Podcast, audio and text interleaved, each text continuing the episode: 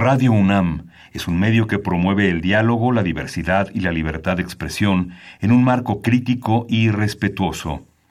Los comentarios expresados a lo largo de su programación reflejan la opinión de quien los emite, mas no de la radiodifusora. Facultad de Contaduría y Administración, UNAM. 90 años.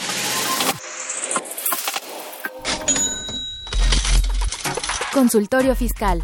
María Concepción González de Chicago dice que hace 12 años Radio. presentó suspensión de actividad. Un programa de Radio UNAM Hay una PTU entonces que se determina. y de la Secretaría de Divulgación y Fomento Editorial de la Facultad de Contaduría y Administración. Si bien es cierto, estamos, hablando- estamos comentando todo lo que tiene con la. Tocaremos el tema de las deducciones personales, obviamente, porque no son tan fáciles de aplicar. en realidad. Consultorio Fiscal. Radio. ¿Qué tal? Muy buenas tardes, tengan todos ustedes. Mi nombre es Carlos Burgoa y como cada semana les traemos temas que son de alta novedad y bueno, lo más interesante es que para esta ocasión, ¿por qué no? Es un tema que ha provocado mucha preocupación, la gente ya se siente en la cárcel, ya ven cómo es el mexicano, exagerado. Tantito hace frío ya se pone todo su chamarra encima como, como abrigador. Una semana sin gasolina ya nos creemos en Venezuela se gana un partido de fútbol y ya creemos que ganamos el mundial y pues no pasamos ni siquiera a la siguiente fase. Pero bueno, dicho con todo el cariño, esto es lo que hoy vamos a platicar y es propiamente la reforma penal fiscal 2019 que va a iniciar en 2020 por aquello de los factureros, ¿ok? Pero bueno, antes de empezar a desarrollar el tema y entrar más a detalle, quisiera yo presentar a nuestros invitados. Son dos personas que la verdad a mí me enorgullece tener en esta mesa. Y bueno, comenzamos con las damas. La maestra Olivia Castañeda Zarco. Ella es licenciada en Contaduría por nuestra facultad, a la par es licenciada en Derecho por la Facultad de Derecho de la UNAM. Es especialista en Derecho Fiscal también por la Facultad de Contaduría, perdón, por la Facultad de Derecho, maestra en Derecho por la Facultad de Derecho, catedrática en nuestra Facultad de Contaduría, en la Escuela Libre de Derecho en Puebla y en otras universidades. Eh, recientemente está por ir a Yucatán, nos comentaba un poco antes de entrar al aire, colaboradora de la revista Consultorio Fiscal, asesora fiscalista y gerente del área de precios de transferencia en el despacho de RS. Actualmente se desempeña en el sector público en el Poder Judicial de la Federación y en el Tribunal Federal de Justicia Administrativa. Y bueno, yo creo que hasta me faltaría el aire, pero bienvenida. Muchas gracias, Muchas Carlos. No, al gracias. contrario, muchas gracias por la invitación. Y bueno, mm, no sin, vamos, para mí a, veces hasta me falta el aire, pero con gusto hago nuevamente la bojadona para presentar al doctor Albertico Guinto Sierra. Él es licenciado en Derecho por la Universidad Latina, es especialista en Derecho Penal por el Instituto Nacional de Ciencias Penales, especialista en Derecho por la Universidad de Salamanca, España, máster internacional en el nuevo Sistema Penal de México por la Fundación Universitaria de Girona, España maestro en litigación oral por el California Western School of Law de San Diego, maestro en ciencias penales por el INACIPE, doctor en ciencias jurídico-penales por el Instituto de Estudios Superiores Manuel José de Rojas en San Cristóbal de las Casas. Fue titular de la Procuraduría General de Justicia del Estado de Guerrero. ¿Y dónde que en Guerrero se las gastan muy bien? Una ligera experiencia. Actualmente se desempeña, pues, ya como litigante eh, particular, desde luego con muy buenos éxitos. Y bueno, para nosotros un gustazo, doctor, tenerlo por acá. Al contrario, doctor, el placer es de su servidor y de antemano muchísimas gracias por la invitación. Al contrario. Y bueno, pues tenemos aquí a dos de nuestros grandes connotados alumnos. Les presento brevemente para que también nos contextualicen qué estamos haciendo hoy. Es Diego Armando Hernández Gracián. Es eh, alumno del séptimo semestre en la licenciatura de Contaduría y fue ganador del segundo lugar en el Maratón de Conocimiento de Prevención de Lavado de Dinero y Financiamiento al Terrorismo por parte del Colegio de Contadores Públicos de México 2019. Socio estudiante del Colegio del Colegio de Contadores Públicos de México. Diego Armando Sencillito, bienvenido. Muchas gracias por la oportunidad. Al contrario, Daniel Romero Tobá también nos acompaña. Eres estudiante del octavo semestre, también en la licenciatura de Contaduría. Fue ganador del segundo lugar en el Maratón de Conocimiento en Fiscal del Colegio de Contadores Públicos de México 2019 y del segundo lugar en el Maratón de Conocimientos de Prevención de Lavado de Dinero y Financiamiento al Terrorismo del Colegio de Contadores Públicos, igual de México 2019. Bienvenidos. Pues muchas gracias por la oportunidad de estar compartiendo aquí con personas tan capaces y tan admiradas. Caray, sí, no, la verdad es que si hubiera el- para el autógrafo y y todo, pero bueno. y para todos los que nos están viendo a través de las redes sociales o nos escuchan desde el auto, desde donde estén, eh, pues bueno, les mandamos un fuerte abrazo. Recuerden que este programa se enriquece gracias a su participación. Y para ello nuestros teléfonos en cabina es el 55 36 89 89, repito 55 36 89 89, la LADA 01800 50 52 688 y la asesoría fiscal gratuita no la pierdan de vista, es importante es el 55 50 7998. Nos pueden ver a través de Twitter, arroba con su fiscal, y en Facebook, FCA UNAM Oficial. Y bueno, ahí nosotros los vamos a recibir. Aquí tengo la computadora, si es que me alcanzan a ver, para poder estar atentos. Si tuvieran preguntas, si tuvieran algún comentario, chismes, aquí los lavamos muy bien también. Todo para ustedes. Vamos rápido a una pausa, vamos a nuestro info fiscal y arrancamos con la reforma penal fiscal. Regresamos. Consultorio Fiscal Radio.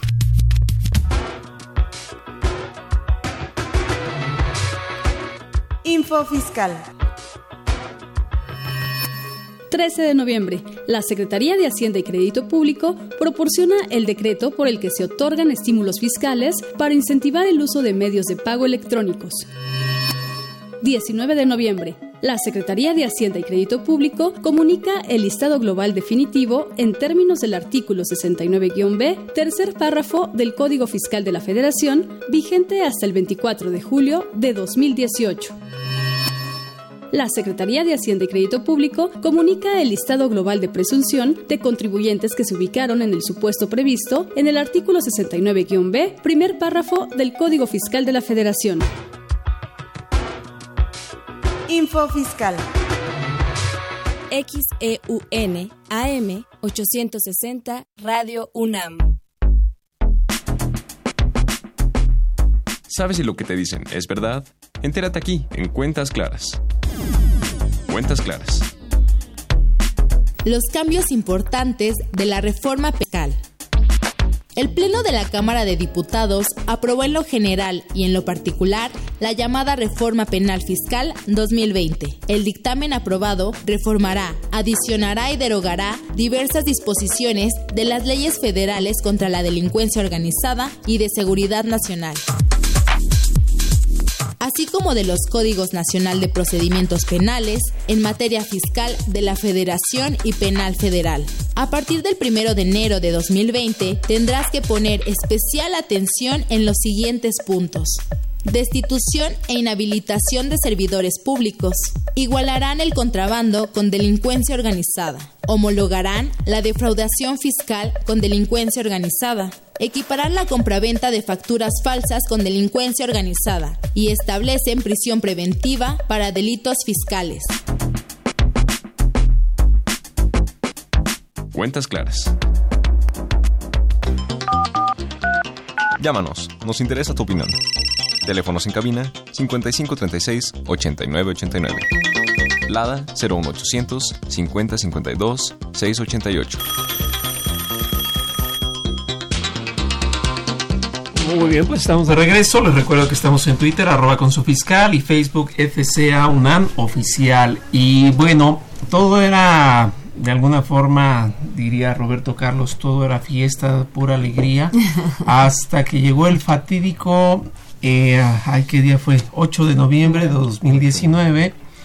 Y en esa fecha se publica en el Diario Oficial de la Federación el decreto que realiza cambios a diversas normas, a la Ley de Delincuencia Organizada, al Código Nacional de Procedimientos Penales, porque los llamados factureros, es decir, los que venden facturas para darles un efecto fiscal aparente, porque verdadero pues, no hay operaciones reales, y le suman la calidad de delincuencia organizada, y les quitan beneficios y bueno, una serie de cosas que la gente pues ya piensa que se va a la cárcel desde este momento, ¿no?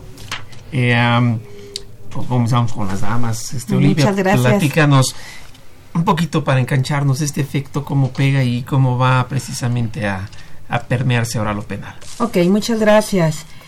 Eh, bueno, nosotros ya sabíamos que esto estaba, estaban eh, desde tiempo atrás eh, para aprobarse, estaba en el Senado, todos estábamos esperando, preocupados, eh, esperemos que no se publique, esperemos que no que, algo pase, pero bueno, no, como dice, se acabó la fiesta y el día 8 de este mes precisamente, pues se da el término y, y, se da toda esta reforma a un sistema fiscal penal.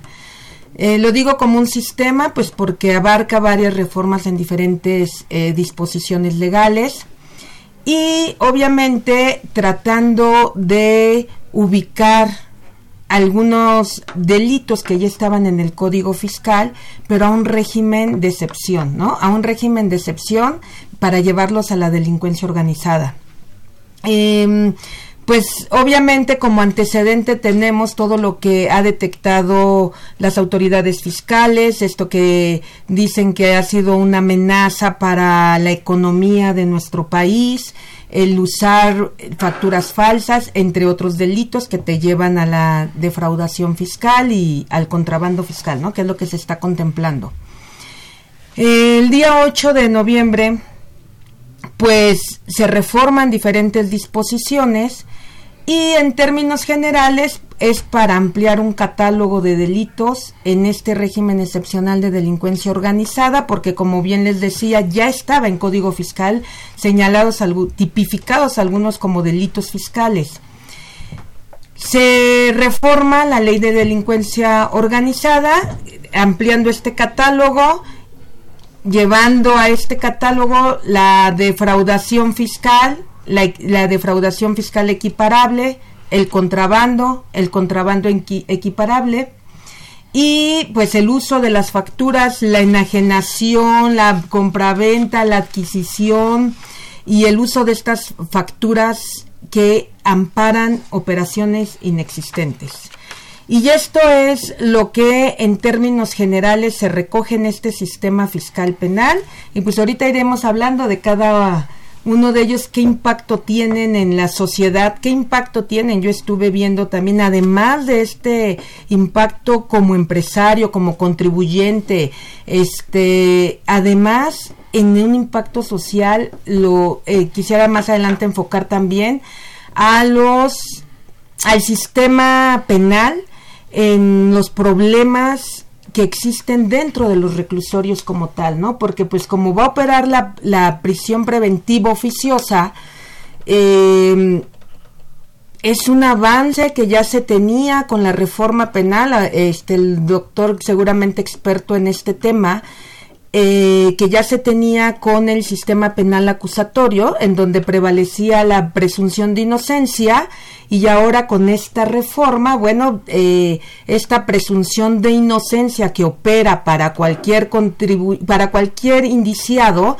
pues en este régimen excepcional se está llevando a delincuencia organizado justo para que la presunción de inocencia se pueda permitir tocar un derecho como esta presunción de inocencia. Y entonces yo lo enfoco también a, los a los mm, reclusorios, en todo caso en los lugares donde estén ubicadas estas personas que van a tener una prisión preventiva oficiosa, eh, como un problema social, ¿no? Porque si apenas caben, no sé qué va a pasar con lo demás, ¿no? Pero son dos vertientes diferentes. Esta es la parte que ahorita vamos a ver fiscal y con una consecuencia además social. Lo más chistoso es que la gente que no paga impuestos se va a la cárcel con impuestos de los que no pagó, ¿no? Para ser mantenido ahí, pues eso es político, ¿no? Sí. Pero bueno, ah, doctor, una duda que todo mundo tiene, eh, lo voy a tratar de poner bonito y elegante.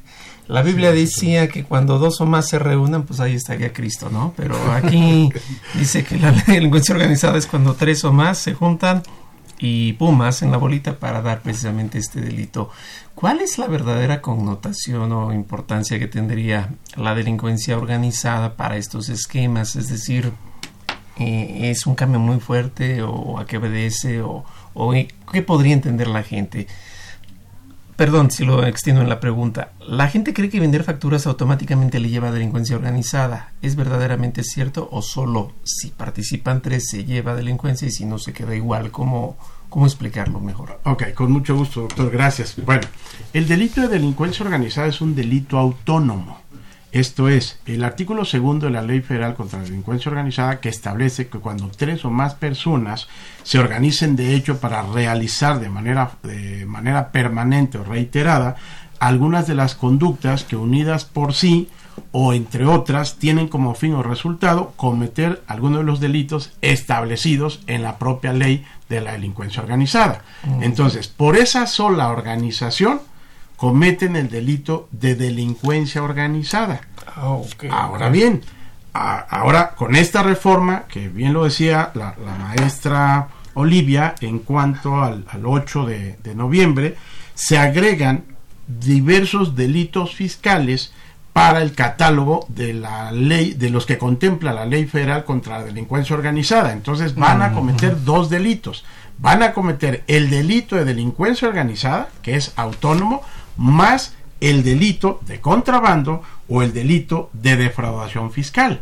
Mm, ya, ok, ok. ¿Ok? Entonces son dos delitos con características de autonomía y el solo hecho de que se organicen para poder cometer estos delitos fiscales, automáticamente están cometiendo el delito de delincuencia organizada. Más el delito fiscal, ya sea el de contrabando o la propia defraudación fiscal. O sea, se les juntan. Voy a hacer una precisión. eh, a lo mejor me anticipo un poco este, a lo que nuestros invitados estuvieran por decir, pero a lo mejor también es oportuno. Se hace mención de que debe superar tres veces lo dispuesto en la fracción tercera del artículo 108 del Código Fiscal, aproximado 7 millones 800 mil pesos más o menos. 7 millones 803 mil 230 pesos, algo así. Nada más que aquí como que cambia la cosa, porque mientras para la defraudación fiscal es el valor de lo defraudado, para la venta de facturas es el valor de lo facturado. Quiere decir que si alguien, vamos a ponerlo en mi cabeza, lo veo así. Si yo me dedico a vender facturas por oportunidad, ¿qué quiere decir por oportunidad? Quizás yo soy alguien de sistemas o soy alguien de papelería, pero pues se me ocurre ponerle un valor más y hacer el famoso efecto carrusel que ya es bien sabido. sí. Y llego a los 7.8, pero yo solito, pues nada más llego a la- al delito de la venta de facturas.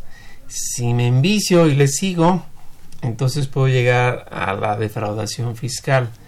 En estos casos, participando con tres, quiere decir que si yo facturo más allá de 40 millones de pesos, caigo tanto en la venta de facturas como en la defraudación y juntos hacen dos con uno más de delincuencia organizada tres o cómo? No, yo creo que estaríamos ante dos delitos nada más, que sería el de delincuencia organizada o alguna de las fracciones en cuanto a la simulación a la- de las operaciones.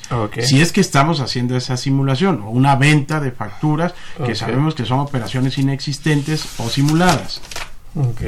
De las que están también establecidas en el Código Fiscal, en este párrafo séptimo del, perdón, sí, en el párrafo séptimo del artículo 113 bis, 108, 100, eh, 113 bis. Perfecto. Entonces, si alguien se dedica a vender facturas y rebasa los 7 millones de pesos, entonces, ¿dónde nos colocamos? ¿Cuántas personas están interviniendo? ¿Quién la vende? ¿Quién la compra? Y además, el contador, si sabe que esa es una operación simulada, ¿quién además la aplica para un efecto de deducción? Ahí ya estamos tres. Ahí ya están tres. Ahí esos tres ya están cometiendo el delito de delincuencia organizada. Ok, ok. Ok. A ver, se me ocurre un esquema todavía más truculento. Vamos a, vamos a pensar que yo le vendo eh, facturas a Diego. Y Diego me las compra y pues le gusta y ahí nos seguimos, ¿no? Al ritmo. Sin embargo, para que yo le pueda hacer el retorno del dinero que le propongo y prometido ya como que fuera efectivo, dólares, euros, lo que él quiera. Yo necesito Mm. una válvula de escape y yo mismo creo una empresa que es de mi grupo. Vamos a pensar, lo voy a poner con la maestra Olivia. Entonces yo le vendo, él me paga, yo lo paso a la empresa B y esa empresa B es la que saca el dinero para regresárselo. Ahí está más que clavado también los tres, ¿no? Ya, delincuencia Sí. organizada de manera automática, independientemente de la simulación de operaciones.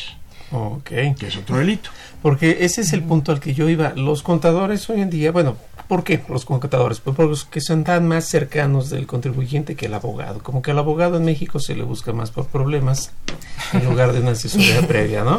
Entonces todos los contadores se hacen ya en la cárcel este, creo que ya estaban redactando sus últimas cartas de Navidad o cosas así.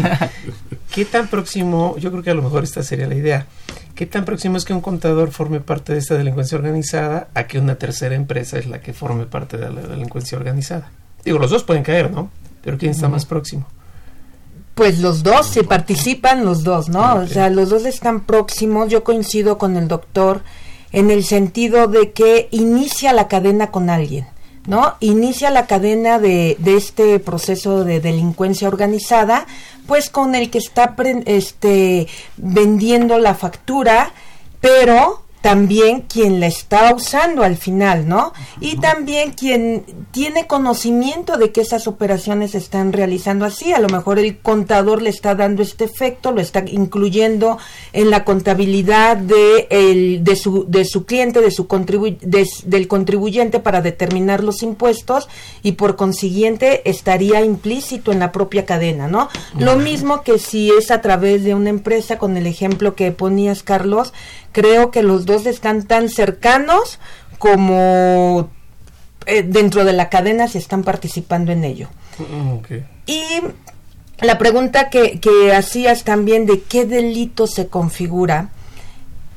Si, si, está, si, si te estás dedicando a enajenar únicamente la factura, no necesitas un acto que se consume para que se diga que es una delincuencia, para, perdón, para que se diga que ya es un delito. Em, como ejemplo, en la defraudación fiscal. En la defraudación fiscal, bueno, necesitas eh, dejar de pagar el impuesto, necesitas este, meter ahí tus facturas falsas. Aquí con el solo hecho de vender la factura, aunque tú a lo mejor la guardas en el cajón el adquirente, pero, pero fue una factura que se trató de vender que se enajenó, este no necesita más bien tener un resultado. Con el solo hecho de venderlo ya te estás ubicando en una hipótesis de delito. No hay que darle el efecto fiscal. No hay que darle el efecto fiscal para el que la está enajenando. O sea, solamente el hecho de venderla. El hecho de venderla ya hay ahí algo, ¿no? Ahora, si además el que la está adquiriendo todavía le da un efecto fiscal, ¿no? Entonces, bueno, le da un efecto fiscal, pues tendría dos cosas.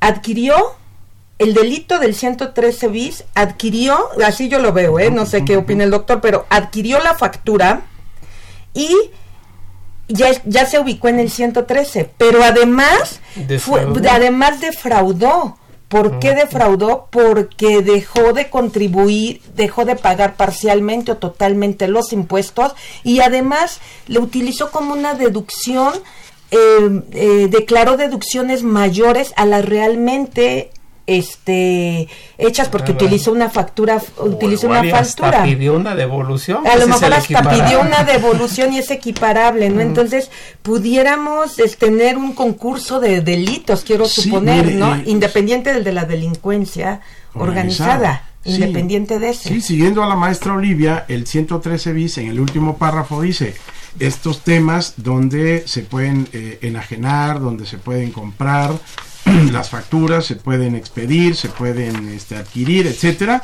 Dice, este, este delito previsto en este artículo, así como el dispuesto en el 400 bis del Código Penal, se podrán seguir simultáneamente. O sea que tanto el lavado de dinero como la venta de facturas. Todo, o sea, creo que el, el Estado lo que hizo fue cerrar todas las posibles ventanitas por donde alguien que se dedique a cometer este tipo de delitos pudiera escapar. Entonces, lo, voy a retomar lo que dijo la maestra Olivia. Es un sistema, una reforma, un sistema jurídico buscando que se complemente la ley de delincuencia organizada, la ley de seguridad nacional, porque están elevados ahora estos delitos fiscales a un tema que atentan contra la seguridad nacional. ¿Por qué? A, ¿por qué? a ver, quisiera hablar un poquito. ¿Por qué? Aunque muchas veces se, se responde casi sola la pregunta, pero ¿por qué son delitos que atentan contra la seguridad nacional? En este caso, eh, por la, de hecho, desde la, desde la justificación que se dio de, de, la exposición de motivos, este fue el eje toral, justamente, ¿no? Hay un daño económico al erario público, a la hacienda pública, que ya repercute en sus propias funciones para lograr eh, cubrir ese gasto público dañando a toda la sociedad, ¿no? Porque ya no entran los recursos que deberían de estar entrando, entonces ya no le puedo dar al, a los gobernados salud, infraestructura este, de educación, inclusive hacer frente a la delincuencia. Sí, de por sí los dejan ir, ¿no? Pues, va a estar más pesado. Entonces, ese sería el eh, ¿por qué elevarlo también eh, a una amenaza de seguridad nacional desde un punto de vista económico? Sí, claro, porque son delitos que inciden de forma indirecta. Yo creo que independientemente de que nuestros gobernantes este, distribuyan bien el gasto público o no, uno este como contribuyente nuestra obligación es pagar este totalmente lo que nos lo que nos corresponde a cada quien en la medida proporcional según la Constitución 31 fracción cuarta. Y por eso mismo creo que si uno desde ese inicio no está realizando lo que le toca a ti, uno no puede exigir en buena medida que se cumpla del otro lado. Si en este momento nosotros estamos con la, como bien lo estaba diciendo aquí la doctora, ya me legó, ya me legó de rango.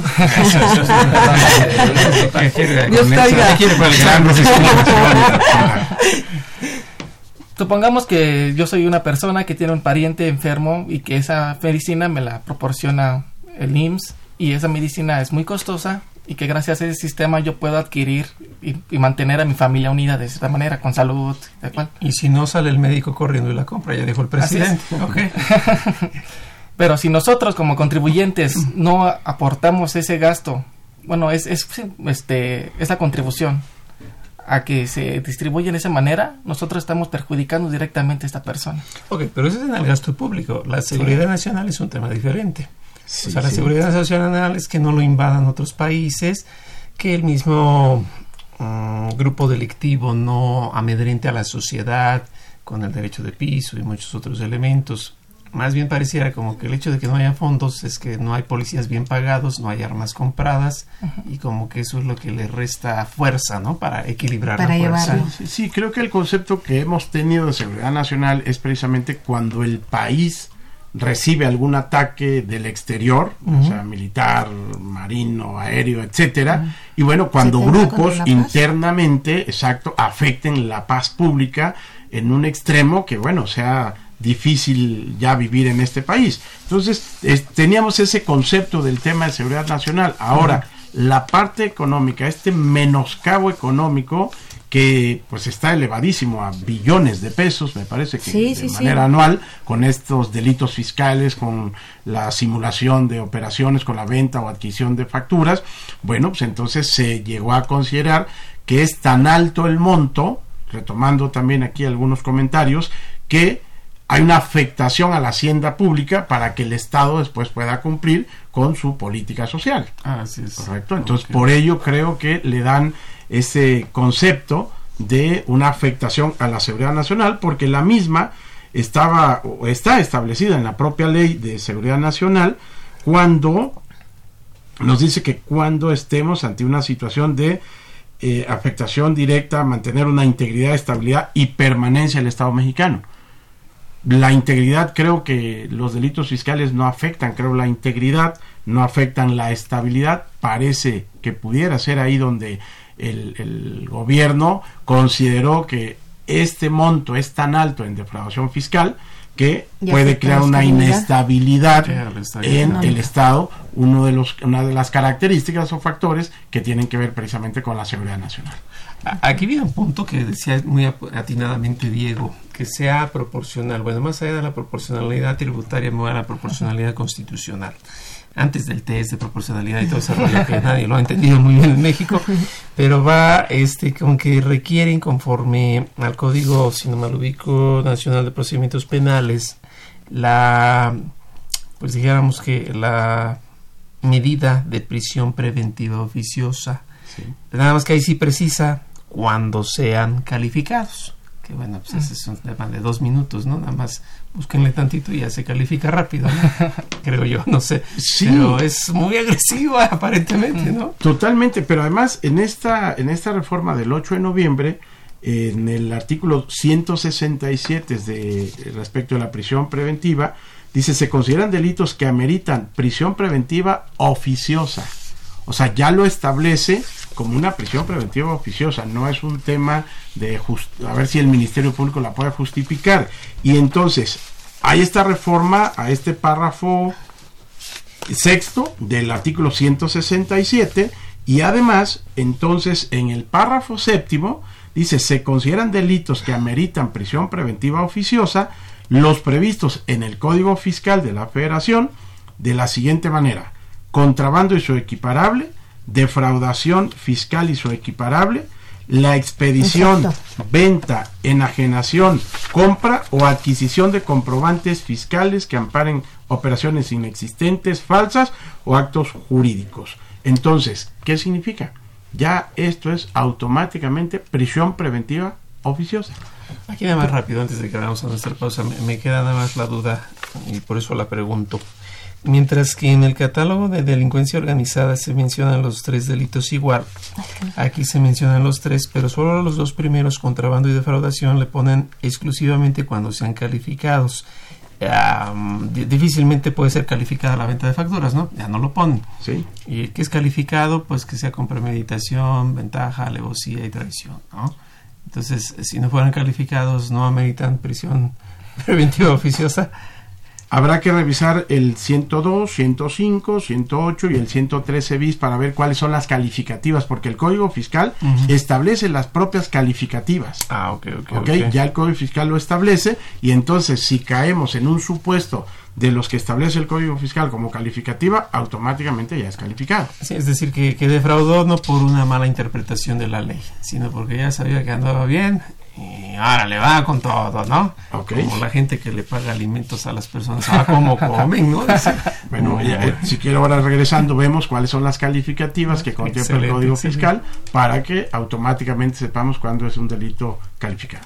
Perfecto. Pues vamos a ir rápidamente a una pausa, nos indican del contenido de la revista 726 y regresamos para seguir comentando de este tema.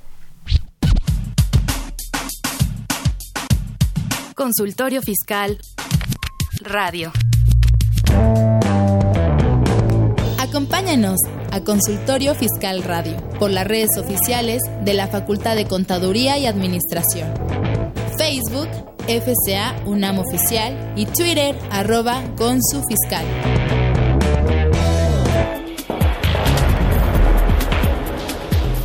En esta edición, la 726, Consultorio Fiscal como siempre, aborda interesantes artículos de corte jurídico, laboral, contable financiero, prevención de lavado de dinero y fiscal. Sergio Santinelli Grajales aborda las reformas fiscales 2020. Jesús Amaro García nos habla de las modificaciones a la certificación de auditores externos, independientes oficiales de cumplimiento y demás profesionales. Federico III Garza Torres examina el Reglamento General Antiabuso.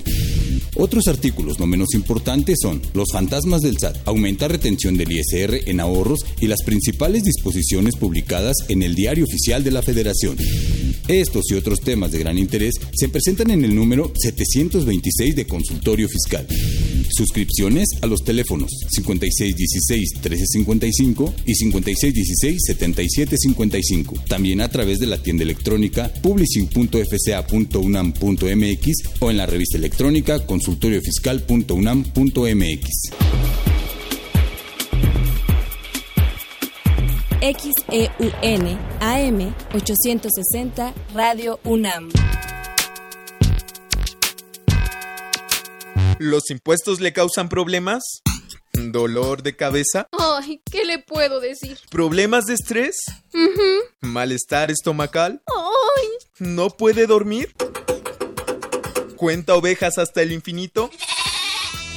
Basta de sufrir. Nosotros tenemos la solución. La Facultad de Contaduría y Administración te asesorará en tus obligaciones fiscales, laborales y de seguridad social, tanto de manera personal como vía telefónica. Así es, ya no te preocupes por tu declaración anual. El Departamento de Asesoría Fiscal Gratuita, que se encuentra en la División de Estudios de Posgrado, te ayudarán en lo que necesites. ¡Oh, qué bien! ¿Y qué tengo que hacer? Solo tienes que llamar al 5550 7998. Y no solo te atienden de manera personal o telefónica, también contamos con correo electrónico. Sí, escuchaste bien. Correo electrónico. Escribe a consultoriofiscal.fca.unam.mx. Con toda la ayuda que tendrás por parte de asesoría fiscal gratuita, tus malestares se irán al...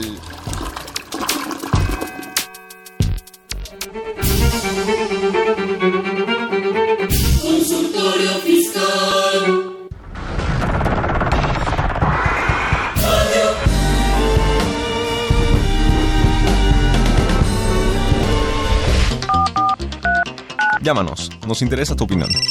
Teléfonos en cabina 5536 8989. Lada 01800 5052 688.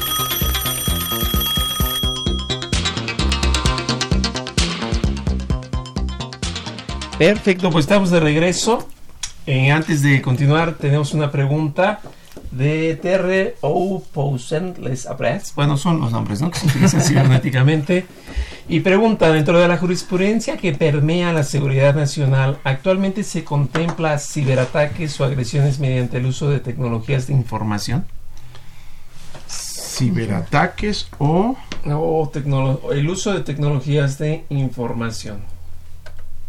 Ok, digo, es un tema que tiene que ver con temas de seguridad nacional, no con los delitos fiscales, no con el tema de, de simulación de operaciones, pero habrá que revisar únicamente lo establecido en esta ley de seguridad nacional, en el artículo, por ejemplo, eh, quinto, dice cuando haya actos tendientes a consumar espionaje, sabotaje, terrorismo, rebelión, traición a la patria, genocidio, actos de interferencia extranjera, actos que impidan a las autoridades a actuar contra la delincuencia organizada, tendientes a quebrantar la unidad de las partes integrantes de la federación, de la seguridad de la aviación, del personal diplomático, navegación marítima, organizaciones terroristas, actos tendientes a obstaculizar o bloquear actividades de inteligencia o contrainteligencia, inhabilitar las infraestructuras de co eh, actos ilícitos contra el fisco. Son los actos que considera, eh, se consideran por la ley eh, de seguridad nacional.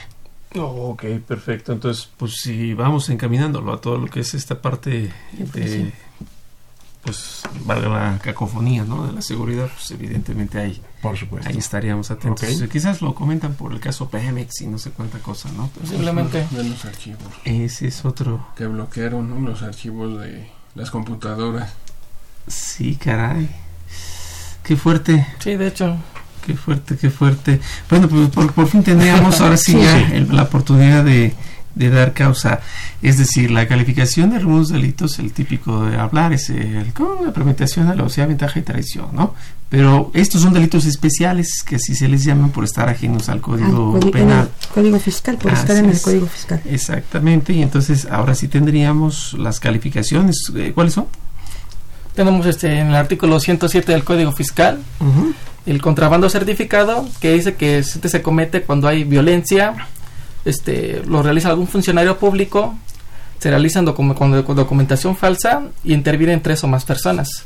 Este sería en el caso de De fraudas, de, De perdón, de contra- contrabando. Así es. De contrabando. Y el tema de los delitos de defraudación fiscal está establecida las calificativas en el artículo 108, párrafo séptimo, que establece lo siguiente. Dice que serán calificados cuando se originen por usar documentos falsos, omitir reiteradamente la expedición de comprobantes por las actividades que se realicen, siempre que las disposiciones fiscales establezcan la obligación de expedirlos, se entiende que existe una conducta reiterada cuando durante un periodo de cinco años el contribuyente haya sido sancionado por esa conducta la segunda o posteriores veces.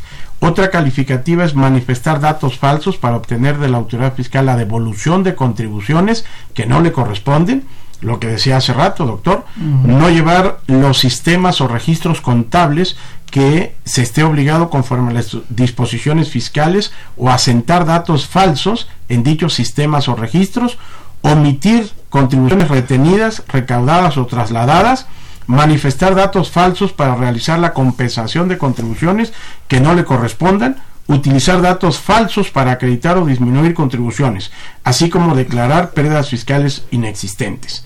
Ahí están las calificativas de este tipo de delitos de defraudación. En- perdón. Entonces, la factura que está calificada, los, el, el- la ena- que, que mm, ampara operaciones inexistentes, que la califican también de una factura falsa, pues ya automáticamente está calificado como como un delito, este siempre cuando claro se ubica en la hipótesis de rebasar el monto pero sí como un delito que es calificado y en vía de consecuencia la prisión eh, preventiva oficiosa. O sea, adentro, ya con en la cárcel, tendrás que aclarar antes de que exista una sentencia. Tendrás en todo, a lo mejor se lleva dos años, tres años para que te dicten una sentencia para demostrar si te ubicabas o no en la hipótesis de delincuente. Aquí me surge una duda que siempre ha sido motivo de debate, pues como todos estos temas, ¿no? Eh, los comprobantes fiscales que amparan operaciones inexistentes son falsos. Y lo pregunto porque son comprobantes que son timbrados por el SAT. Así es, que cumplen toda la... Cumplen los requisitos. O sea, su problema no es de forma, sino es de fondo, algo a lo que pues el SAT ya escapa a su conocimiento, porque pues, él no sabe, él no está en el sitio de cada uno para saber qué pasó. Pero él expide, pues obviamente, los, los sellos, que algún día los va a cancelar si quiere, ¿no? Pero con esa comunicación entonces va dando los números de folio y va teniendo un orden de, pues tú llevas 10 facturas, tú llevas 20, tú llevas 8, este, estos son los números, ya cada quien sabe qué hace. Es, es un lenguaje que se ha manejado, ¿no? Eh, creo yo que, que realmente se ha causado confusión. Como bien lo señalas, el documento no es falso. El documento existe la empresa, existe eh, un CFDI ante autoridad, eh, o sea, cumple con todo. Es más, hasta pagos hay de las propias facturas, ¿no? Pero en realidad, como bien lo dices, es algo de fondo.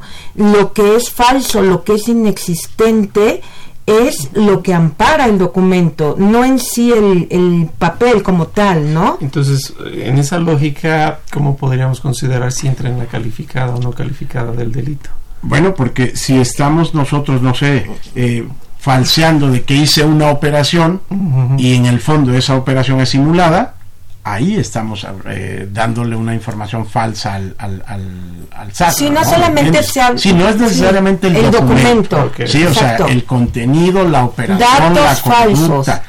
Exacto, o sea, cualquier información que tenga que ver con falsedad. O sea, estás haciendo una operación que sabes que es inexistente para tener un beneficio económico, un beneficio fiscal. Esa información falsa ingresa como una de las calificativas. Utiliza datos falsos. Por supuesto. Es la fracción tercera, inciso. Sí, sí, es, es una, es una, este, eh, es muy abierta la, la, la, conducta en cuanto a la utilización de datos falsos y esta sería uno de ellos. Creo que el tema de los documentos falsos viene desde hace años cuando todavía utilizamos pues, la factura física este y que en algunas ocasiones algunas personas para efectos de acreditar algún gasto pues iban a la famosa plaza Santo Domingo y entonces lo presentabas como un documento falso ¿me entiendes? y se queda esta fracción dentro de las calificativas de estos delitos fiscales y aún seguiría operando ¿no? porque eh, porque aunque ahora ya sea un CFDI etcétera al final si lo que está redactado eh, es un servicio, es una enajenación, lo que, que no se materializó, es un dato falso el que se está poniendo dentro de esta en el cuerpo de la propia factura. Entonces, ¿para qué? Para disminuir o acreditar contribuciones en perjuicio del fisco. lo, pregunto en el ánimo de, digo, insisto, ha sido un tema muy debatido que porque hablan de factura falsa. Pero básicamente porque el artículo 5 del Código Fiscal pues, señala en su primer párrafo que es de aplicación estricta las normas que establecen cargas, excepciones y las que señalan sanciones. Cargas, excepciones, infracciones y sanciones. Si el penal es un cúmulo de sanciones, ¿qué tanto cabe esta forma semántica de falso? respecto de lo que es un requisito falseado, ¿no? ¿A qué me voy en específico? El artículo 29, la fracción quinta del Código Fiscal, dice que el concepto pues debe detallar un poco, quizás me fui mal, la palabra no es detallar, debe describir el tipo de servicio o mercancía que se enajena pero una cosa es el requisito y otra cosa es en el documento. Por eso es que ahí es donde siempre, insisto, siempre, hasta la misma gente de amistades de Procuraduría Fiscal y el actual subprocurador, a quien mando un saludo si es que tiene oportunidad de oírnos, platicábamos eso, ¿no? Y, es falso o no es falso. Ok, pues yo creo que ahí está el, el punto para los abogados, ¿no? En la defensa, sí, sí, por supuesto, de poder acreditar, o sea, acreditar este elemento normativo, digamos, del tipo en cuanto a esta falsedad del documento. ¿Ok? Dependiendo del caso de manera específica y es donde pues las mejores estrategias y defensas para poder eh, determinar si esta situación fiscal lleva a la comisión de algún delito o no. exactamente, ahorita que mencionabas el doctor, por ahí escuché en, como también estrategia de defensa la presunción, ¿no? Al final el documento tú vas a demostrar si en verdad te ubicaste en la hipótesis o no, ya estando en la cárcel, pero al final es una presunción de ingresos. Eh, si te viste beneficiado o no, y, y pues en materia de delitos no hay presunciones o eres o hiciste la defraudación fiscal o no la hiciste. Entonces, si se parte de una presunción porque no se pudo a lo mejor comprobar en ese momento la materialidad de, de la operación, pero al final es una presunción, pues se debilita también el el hecho de que se materialice el delito como tal, ¿no? Porque es o no es. no hay presunción en delitos. Okay. Es bien interesante porque, perdón, rápido. El último párrafo del artículo 69 que es en el que inicia toda esta historia tan, tan, tan dramática es el que dice que si en auditoría se corrobora que el contribuyente le dio efectos fiscales a comprobantes que de, pues, de sustancia vacua, ¿no? ¿Qué es lo que va a suceder? Pues que entonces se puede considerar ahora sí como un acto simulado. Es decir, no hay acto simulado si no hay operación inexistente. Entonces, eh, no sé, esa forma de auditoría, porque empieza con facultad de gestión, ¿no? Sí. 69B. Y al final me lo relaciona con facultad de comprobación y si supuestamente según el artículo es solo a colación de la auditoría, puede surgir el delito, la actividad de auditoría eh, sufraga ese efecto de presunción. Híjole. Yo creo que eso ya sería materia de, del proceso, ¿no? Porque al inicio, para los datos que te requieren para un auto de vinculación a proceso, creo que van a ser más que suficientes para poderlo dictar y después ya en la etapa complementaria, sí, ya una prisión preventiva oficiosa, ah, después viene la auditoría para efectos de determinar ahora sí de manera este, específica cada uno de los comprobantes fiscales, si realmente son acreditables, no son acreditables, si hubo simulación, eh, si no, etcétera, pero provisionalmente ya hay una prisión preventiva oficiosa, que esa es la afectación mayor y el terror que está causando esta reforma de, sistema jurídico. Y, lo que llevó justo no a, esta parte para poderlo llevar a este régimen específico, es un régimen de excepción, ¿no? Porque eh, lo que se busca es justo eh, proteger el derecho del indiciado y también de la, de la víctima, obviamente, o del ofendido, pero pues para que se lleve el proceso sin que tenga una prisión preventiva. Esa es la finalidad o por regla general. Aquí la excepción y por eso todo este sistema jurídico penal fiscal para ubicarlo justo en la hipótesis de delincuencia organizada y en vía de consecuencia la prisión eh, preventiva oficiosa que se contempla en la propia ley de delincuencia organizada. Lo que no queremos es que esto se vaya a convertir como un arma de poder político.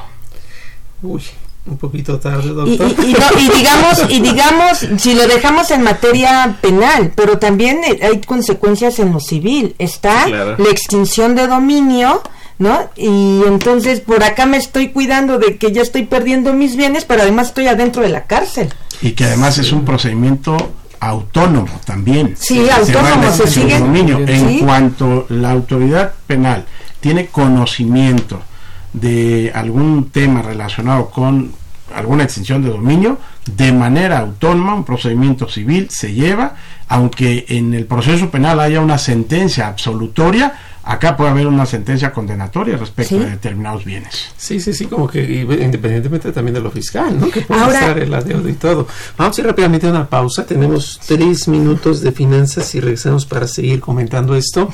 Eh, repito, cualquier duda que nos quieran hacer llegar, por favor, es ahorita. Ahorita que sale gratis, sale. Después no.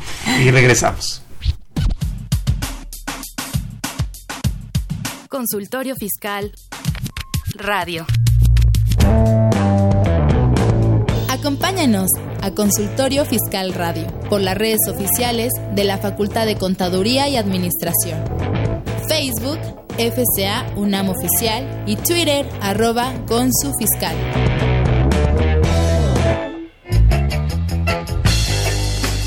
Ahora, tres minutos de finanzas con Arturo Morales Castro. Hoy en Finanzas Personales comentamos cómo lograr que nuestras finanzas sean estables.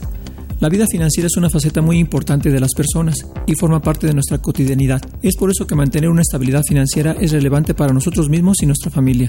Si consideramos a la estabilidad financiera como la situación en la cual no hay equilibrio entre los ingresos y egresos, ocasionado por motivos laborales, de salud o patrimoniales, estar atento a tres aspectos financieros en nuestra vida. Primero, a los ingresos. Segundo, a las inversiones y tercero, a la protección. Si logramos cuidar estos tres aspectos financieros es posible lograr una estabilidad en nuestras finanzas y justo para ello se sugiere, primero, invertir en uno mismo. Si aún no se tiene una carrera universitaria o si es un profesionista que no tiene una maestría e incluso si no se está certificado en su disciplina, es el momento de invertir en nuestra educación y certificación. Obtener un mayor grado de estudios y una certificación nos permitirá abrir las puertas para tener mejores oportunidades laborales. Segundo, ahorrar y diversificar nuestro dinero. Hay que distribuir el dinero que se ahorre de diferentes formas. Por ejemplo, se puede tener una inversión a largo plazo, una a mediano plazo y dedicar otra parte del dinero a invertir en algún negocio. Esto ayudará a obtener rendimientos de diferentes inversiones, de tal forma que si una de las inversiones no resulta como lo esperamos, se tienen otras que pueden seguir dando rendimientos, ya que el dinero no está concentrado en una sola inversión. Tercero, usar el crédito inteligentemente. Buscar financiamientos para consolidar proyectos que son importantes para el futuro, como la compra de una casa, la compra de un automóvil o los estudios universitarios. Una vez que se cuente con un crédito de este tipo, se debe considerar dentro del presupuesto anual y pagar a las fechas señaladas para no caer en mora. Cuarto, proteger a la familia. Comprar un seguro de vida y un seguro de gastos médicos mayores para uno mismo, para el cónyuge y nuestros hijos. Entre más pronto se adquieran esos seguros, será más fácil que las coberturas sean totales, ya que en muchos casos, cuando una persona comienza a entrar en la tercera edad o padece enfermedades previas al momento de contratar la póliza, la cobertura de protección aumenta su costo. Tener seguros de este tipo brinda tranquilidad a la familia, ya que si algún mal de salud se presenta, se estará preparado para enfrentarlo. Quinto, asegurar el futuro. Los seguros totales son una figura financiera que combina la protección y el ahorro, es decir, es un seguro de vida y de ahorro a la vez. En ese tipo de seguro, el objetivo es utilizarlo para alcanzar una meta corto, mediano e incluso a largo plazo. Según el plan que se contrate, puede considerarse como un seguro de vida, un seguro de supervivencia, de educación, de ahorro e incluso un seguro de jubilación. Esperamos que esas sugerencias se ayuden a trabajar a favor de la estabilidad de nuestras finanzas personales. Además, recordar que la planeación y el orden son muy buenos aliados para lograr unas finanzas equilibradas. Hasta aquí las finanzas personales del tema, cómo lograr que nuestras finanzas sean estables. Tres minutos de finanzas con Arturo Morales Castro. Ya te vi, ¿eh? Te estoy fiscalizando.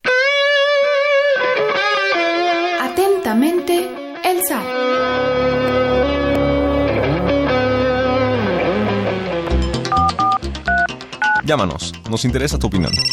Teléfonos en cabina 5536 8989.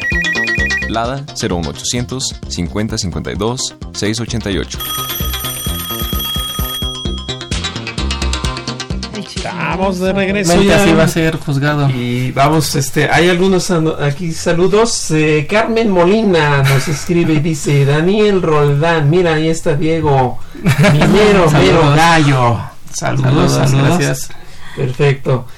Eh, ah, Omar Ment, no sé quién sea, me pregunta cómo viene el examen, doctor Burgoa. Pues prepárate mucho nada más. Y muchas gracias a todos, ¿eh? aunque no he dicho gracias por su participación, saben que de antemano este programa se enriquece por, por lo que ustedes nos dicen.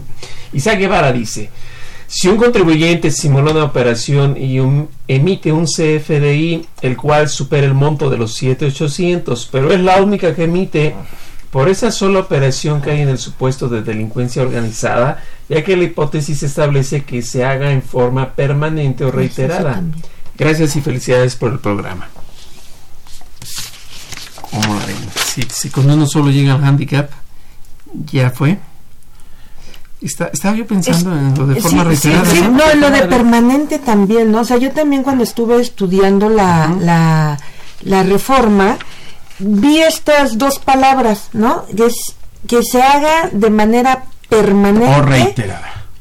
o reiterada. Dos, tres veces, reiterada. Reiter y permanente. Ok, que ya te dediques toda la vida a hacerlo, ¿no? Hice una, es la pregunta, ¿no? De, del, del- Entonces, si lo hace una una. sola vez, creo que no entra en el supuesto de delincuencia organizada, porque por lo menos requeriremos para la reiteración dos o más eh, conductas de esta naturaleza.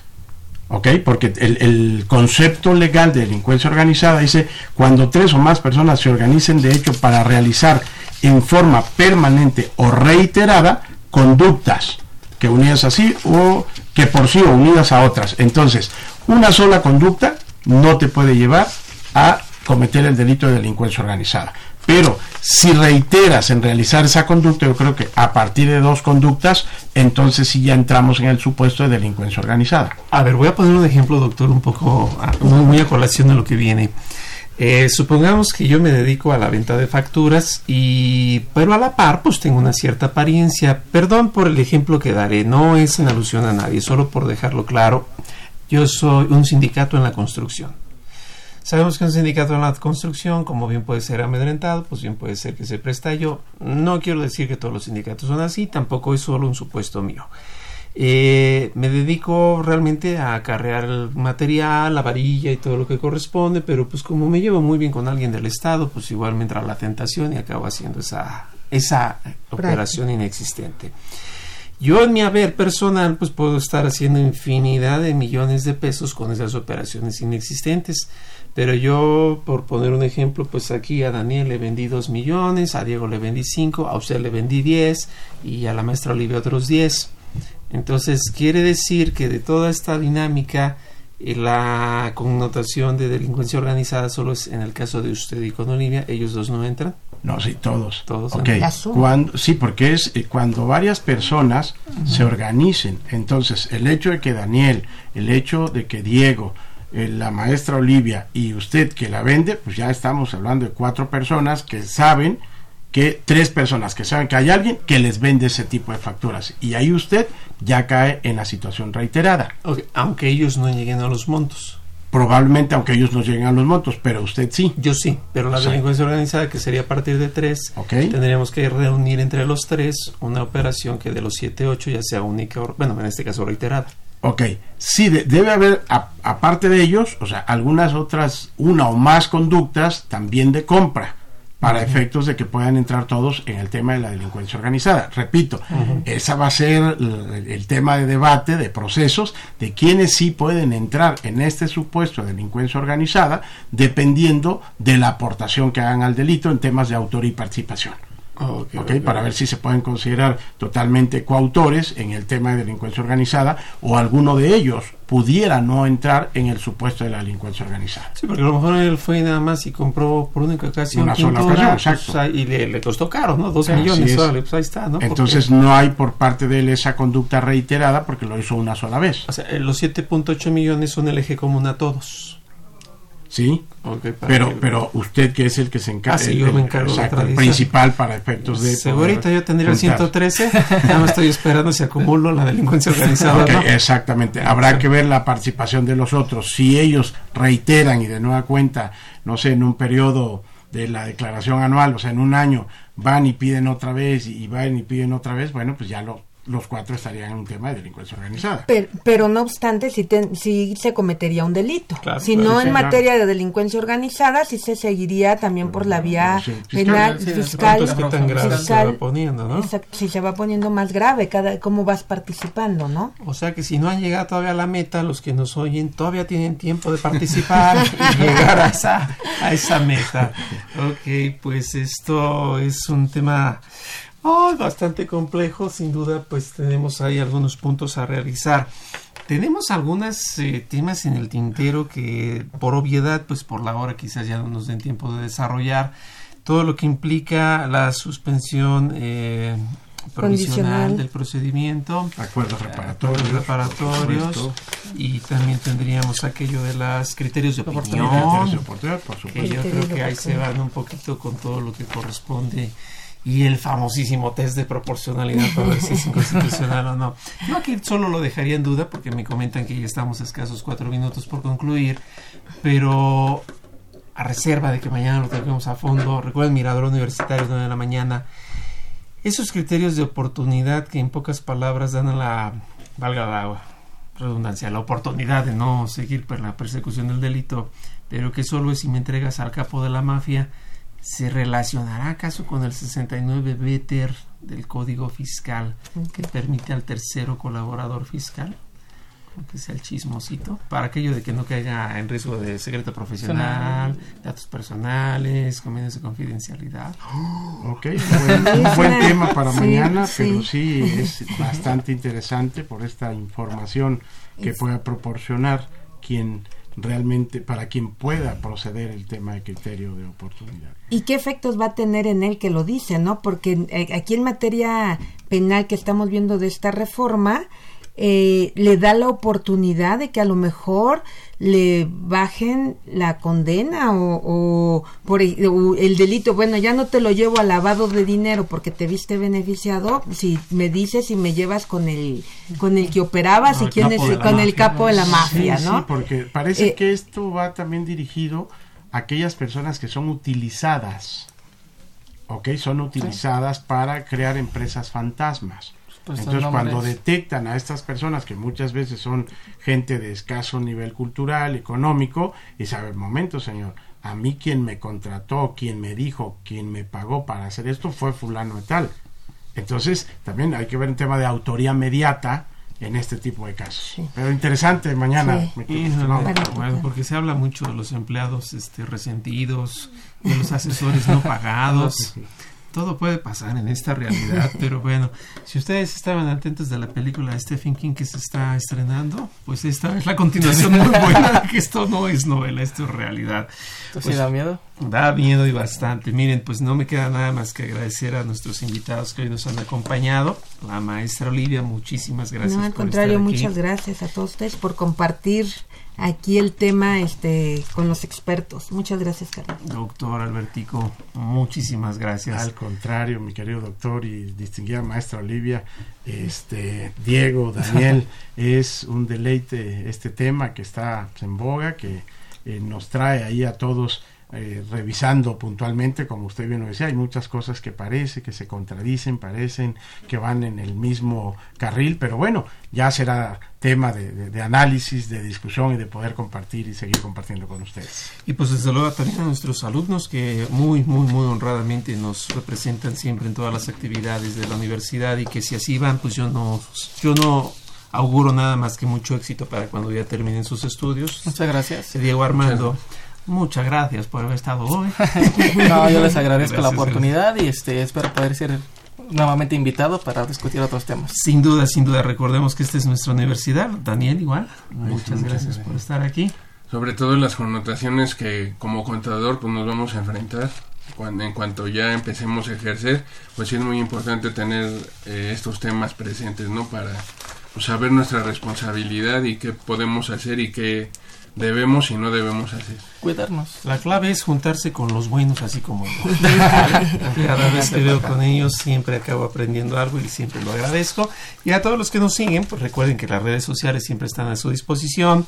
Y bueno, pues nuevamente vuelvo a agarrar aire para decir que pues esto fue producción de nuestra facultad, eh, director general de radio UNAM, Benito Taibo, director de nuestra facultad, maestro Tomás Humberto Rubio Pérez, secretario de divulgación y fomento editorial de nuestra facultad, el doctor José Ricardo Méndez Cruz, en los controles, Socorro Montes, en la producción por parte del Departamento de Medios Audiovisuales de la facultad, Nezahualcóyotl Jara, Alma Villegas, Juan Flandes, Tania Linares, Emanuel Sotelo, Antonio Calvo y Ania Centeno.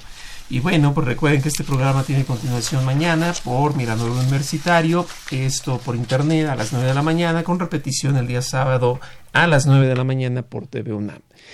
Y bueno, pues de todas formas, antes de que nos sigan dando más calambres por las reformas, vamos a comer. Bueno, ya falta poquito. Nos vemos la siguiente semana. Nuevamente muchas gracias. Hasta la que sigue. Consultorio Fiscal. Un programa de Radio UNAM y de la Secretaría de Divulgación y Fomento Editorial de la Facultad de Contaduría y Administración. Consultorio Fiscal Radio.